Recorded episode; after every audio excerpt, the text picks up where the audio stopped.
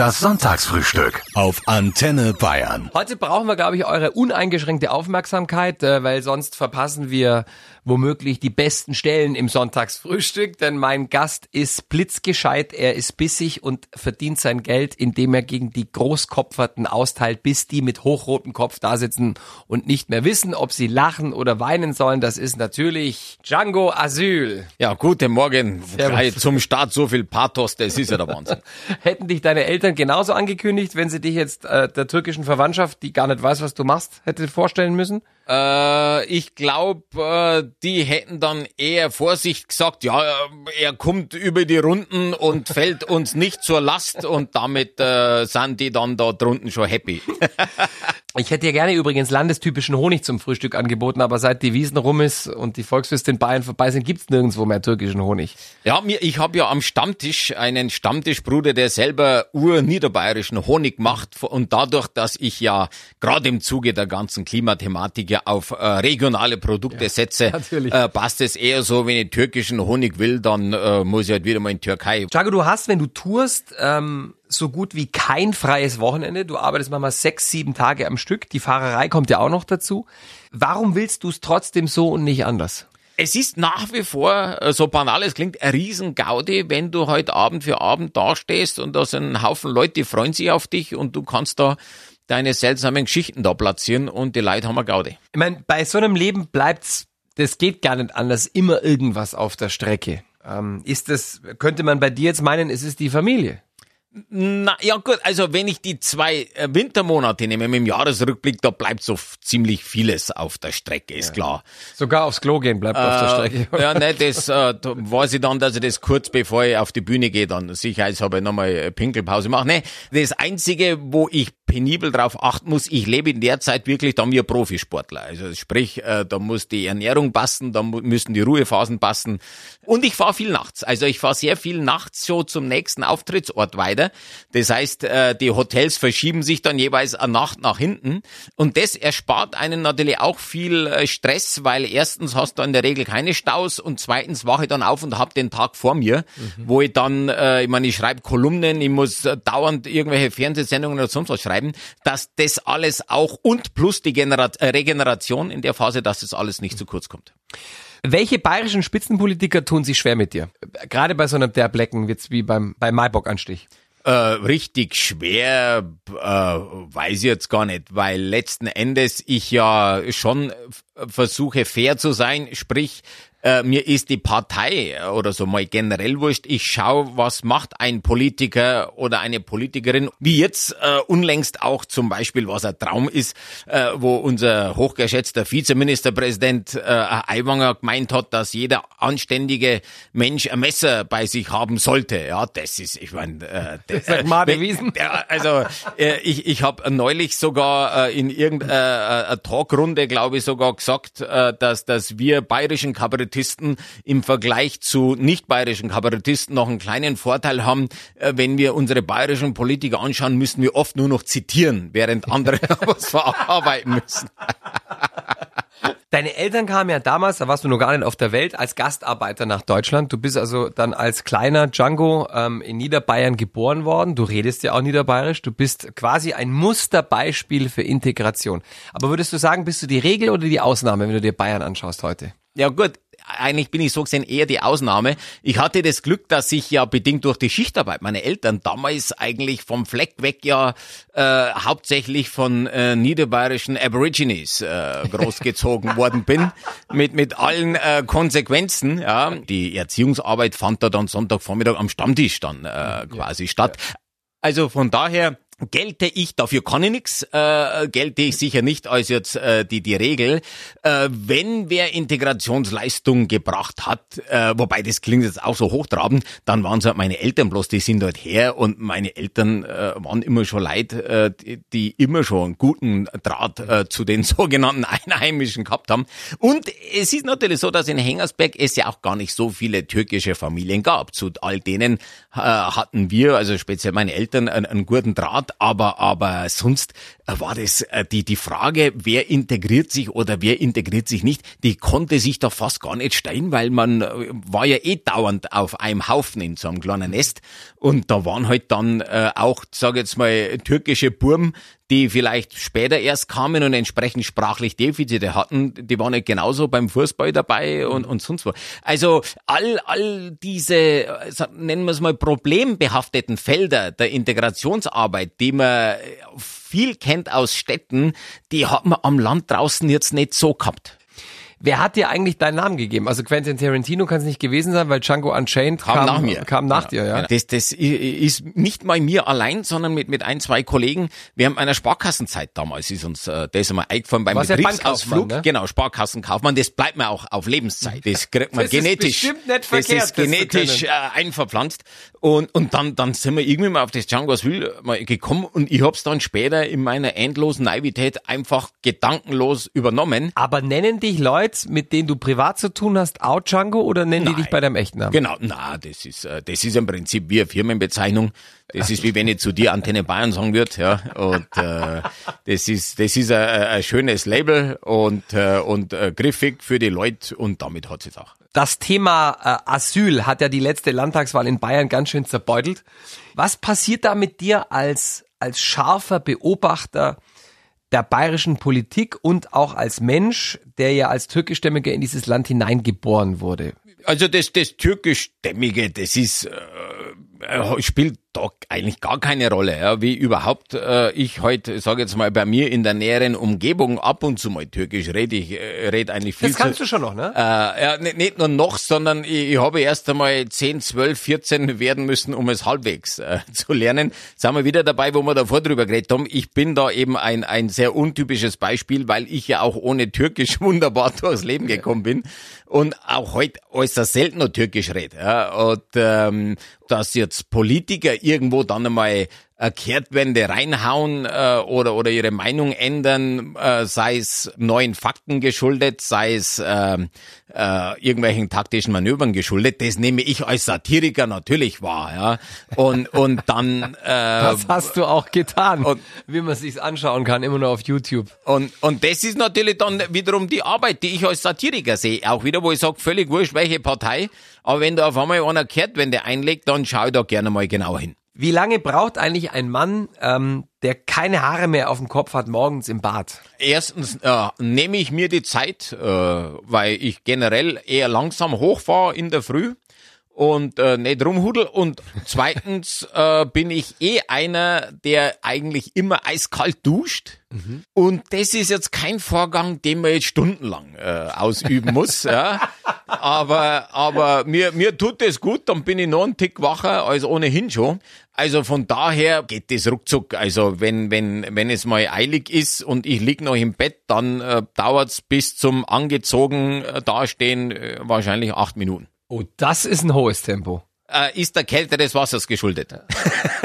du duscht auch von vornherein kalt. Genau. Ne? Genau. Also das ist nicht so, dass du warm anfängst. Nein, nein, nein. Ich mach's genauso. Nein, nein, nein, das, wenn, wenn dann gescheit. Der, der Haut soll's angeblich gut tun und, äh, und am Kopf äh, tut's auch gut.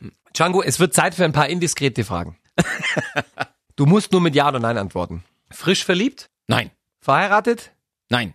Punkte in Flensburg? Nein. Wirklich? Bei so vielen Kilometern, die du fährst? Ja, das ist ja, da kommt jetzt wieder mein, mein äh, Lebensmotto allgemein ins Spiel, weil mein oberstes Prinzip ist eigentlich äh, Gemütlichkeit. Mhm. Und äh, wenn's mir pressiert, fahre ich eher los. also mir gibt es schnell fahren nix. Ich, ich fahre gern gerade so über Land, schöne Routen dann auch mhm. nachts und so, aber das ist dann für mich eher so ein bisschen das Cowboy-Feeling und ich muss auch sagen, ich fahre privat so gut wie null Kilometer. Der Vorteil an, an Hengersberg ist, wo ich sehr viel unterwegs bin, dass ja selbst die Peripherie relativ zentral ist. Das, das haut also gut hin ohne Auto und drum äh, ist es jetzt für mich auch keine Kunst jetzt mit, mit null Punkten in Flensburg da rumzuturnen. Schon mal schwarz Bahn oder Bus gefahren? Wahrscheinlich mal vor ganz langer Zeit unabsichtlich. Äh, U-Bahn, weil ich das so selten tue. Schon mal die Äpfel vom Nachbarsbaum gepflückt? Nein, weil ich schon damit überfordert bin, äh, meine Äpfel von meinen Bäumen äh, da äh, zu, zu äh, Wer, wer alle- macht das denn? Wer hält, wer hält denn dann deinen, deinen schönen Garten? Also, ja, da, das ist, äh, erstens bin ich in den Sommermonaten sehr viel äh, daheim. Und, und zweitens gibt's da schon auch äh, Leute, äh, die dann äh, sich da gerne mal äh, in meinem Sinne da vergreifen. Drogenexperimente in jungen Jahren. Jetzt ist die Frage, ob dann eigentlich ein Weißbier im Alter von 14 Jahren als Droge gilt und selbst da war es wahrscheinlich mal eins pro Jahr. Bist du ein guter Hausmann? Äh, wenn man damit äh, suggerieren soll, dass im Haus alles in Ordnung ist, sage ich absolut, weil ich so gut wie nichts anrühre. Wenn man natürlich äh, eben äh, viel äh, unterwegs ist, dann hat man ja alles, klassisch sage ich jetzt mal, Essen, Trinken und so weiter. Äh, da bist dann irgendwo im Wirtshaus. Und auf der anderen Seite äh, lebe ja ich dann in Hengersberg schon mal so, dass ich, wenn ich in der Früh nach viel Wasser und zwei Äpfel aus dem Haus gehe, es mich ja schon zum Stammtisch hinzieht. Also von daher. Du bist eigentlich immer versorgt. Ja, eben, eben. Also ich habe da ein, ein wunderbares Vollkasko-Leben. Zum Glück hier auch über übers Radio. Vielen Dank an all die Freunde und Bekannten. Muss Bitte versorgt's ihn weiter. Äh, genau, genau. Er hat also immer Hunger. Vielen, vielen Dank äh, für den permanenten Ausnahmezustand. Du bist ja gelernter Bankkaufmann. Wie sorgt denn einer mit deinem Background fürs Alter vor? Ich bin sogar Sparkassenkaufmann, der wo, moralisch ein großer Unterschied Ist es so? drin. Ja, ja, weil man sieht ja, was ja Privatbanken, äh, äh, zwar nicht alle, aber viele an Schneisen äh, reingeschlagen haben in das Vertrauen zwischen dem Kunden und, und der Bank.